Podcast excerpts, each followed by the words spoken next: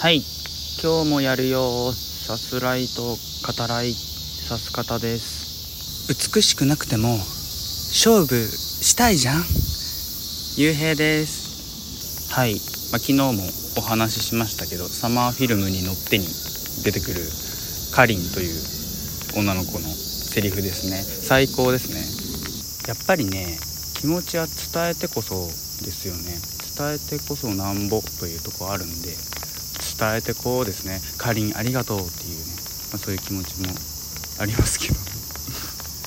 はい、えー、今回は練馬区の図書館の脇にある、ま、公園というか広場ですね。広場からお送りしております。飛行機がねジェット機まあ飛行機かな。上空をちょいちょいね飛んでるんだよな。滑空してますね。ここのまあ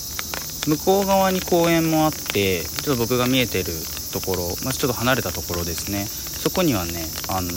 タコの形をした滑り台かなあれは。滑り台があってまあアスレチックもあり、まあ、ブランコもいて砂場さんもおりますね。今回の BGM はこれ音入ってるかな？小雨がね今降っているんでさっきまでちょっともうちょっと大粒の雨が降ったり、まあ、ちょっと一時期一時ね止んだりもしたんだけど今は小雨で。この雨の音とあと、まあ、セミの鳴き声ですね。あの、まあ、図書館のね脇にいるって言いましたけど僕図書館師匠していた時期が、まあ、2年間ぐらいあって一応資格も持っていて今回ねちょっとまあ小説というかある手法についてのお話もしようかなと思うんで今回は図書館の脇という場所を選びましたね。はい。それでねまあ昨日あの昨日の第15回かな中で1回収録途中までして撮り直してますってことをお話ししたと思うんですけどその時はねまああの何て言うのかな。治らない心の傷っていうのを強く意識してしまう瞬間というかそれでちょっとぼんやりした部分もあってまあ、この指す方でもねちょいちょい言ってるのかな、まあ、体調を崩してた時期とか、まあ、うつになったり自律神経失調症になっちゃってみたいなことは言ってるかなと思うんですけど、まあ、ちょっとそのきっかけになることっていうのがまああってでねまあ状況の変化はありつつそのきっかけから今までね続いてることっていうのがあるんですよ。まあ、とあるね方がいてまあ、著名なというか、まあ、文章もね書かれてるような女性なんですけどそういう方がいてその方にね何て言うのかな妙な好かれ方変な好かれ方をされてて一言で言うと、まあ、今もねちょっととても困っているんですけどその僕の方にね気持ちがないので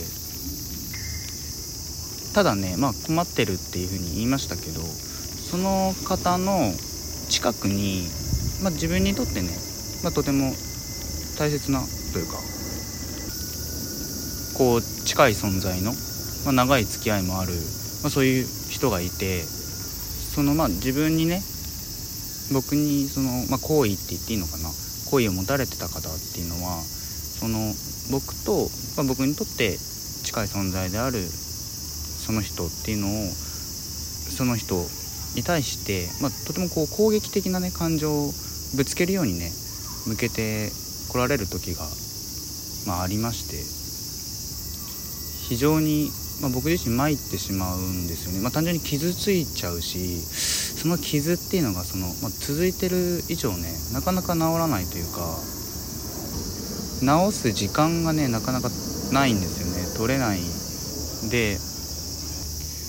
でまあその人その人っていうのはまあ僕に気持ち向けられてる方は、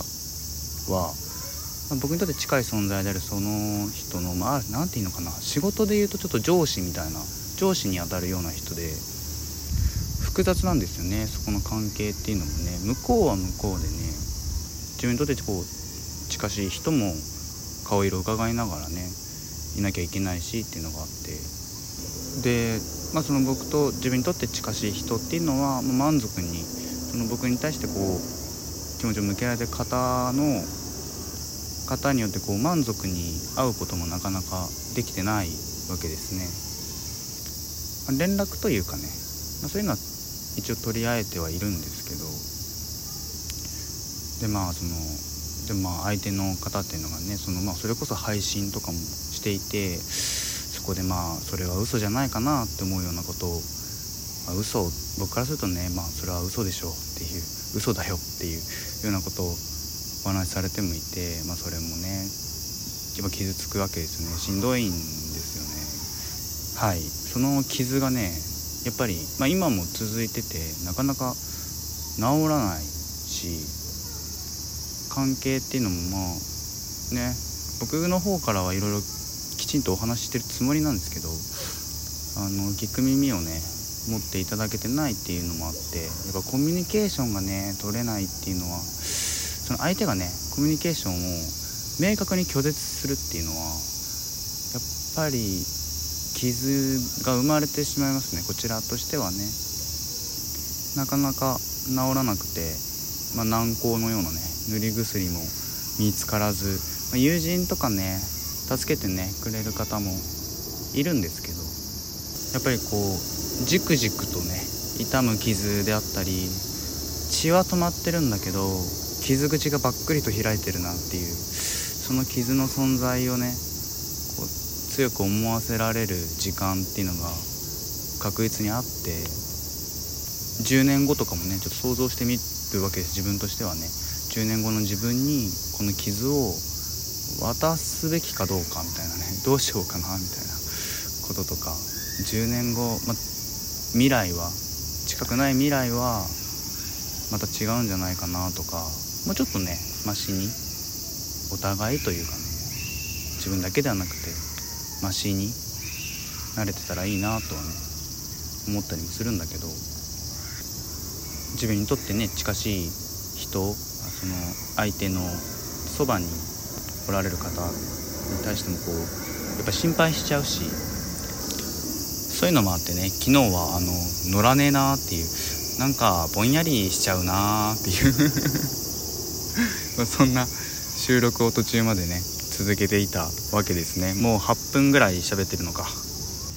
うんまあでもなんだろうなその相手に自分をね満足させろみたいなそういう要求をね僕の方はこう受けてたりとかしてえなんでっていうねそういうのもねあったりするからねまあまあちょっと辛いんだけれども一旦ねまあでもここまでにしておきましょう。はい。で今日残りの時間でお話しするのは、えー、初めてかな？小説ですね。小説の手法特に南米の小説に多く見られるマジックリアリズムという手法についてですね。例えば、えー、マジックリアリズムが使用されている使われている小説の代表作を挙げるとするならばガルシア・マルケスの「100年の孤独」とかがそもそうですね。まあ多くのね作家がそのマジックリアリズムっていうものは南米の小説に多く見られるんですけどその植民地であった時期が長いのっていうのもあってその